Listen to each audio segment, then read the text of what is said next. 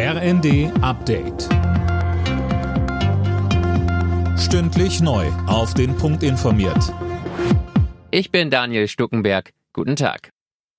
In einer aktuellen Stunde des Bundestags hat die Union die AKW-Entscheidung der Bundesregierung kritisiert.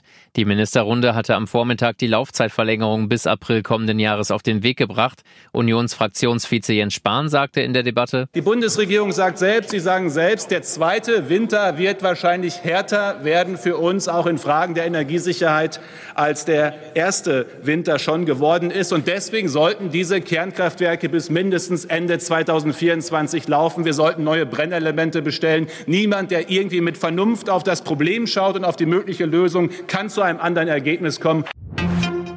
Verkehrsminister Wissing hat Kritik am geplanten 49-Euro-Ticket zurückgewiesen. Es mache Bus- und Bahnfahren einfacher und günstiger, so Wissing im Bundestag. Auch für Geringverdiener und Menschen auf dem Land. Dort biete es sogar mehr Sparpotenzial als in den Städten.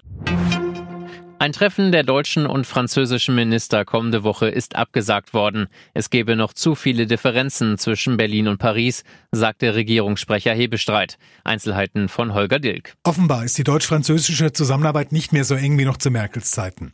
Regierungssprecher Hebestreit sagte in Berlin, es gebe eine ganze Reihe von unterschiedlichen Themen, bei denen beide Regierungen noch keine einheitlichen Positionen hätten.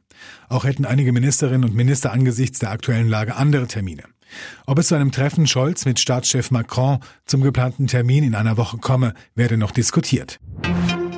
Im DFB-Pokal werden heute die restlichen Achtelfinalisten ermittelt. Unter anderem müssen die Bayern in Augsburg ran, der BVB in Hannover und Bundesliga-Spitzenreiter Union Berlin spielt zu Hause gegen Heidenheim. Für die erste Pokalüberraschung hatte gestern Darmstadt gesorgt mit einem Sieg gegen Gladbach. Alle Nachrichten auf rnd.de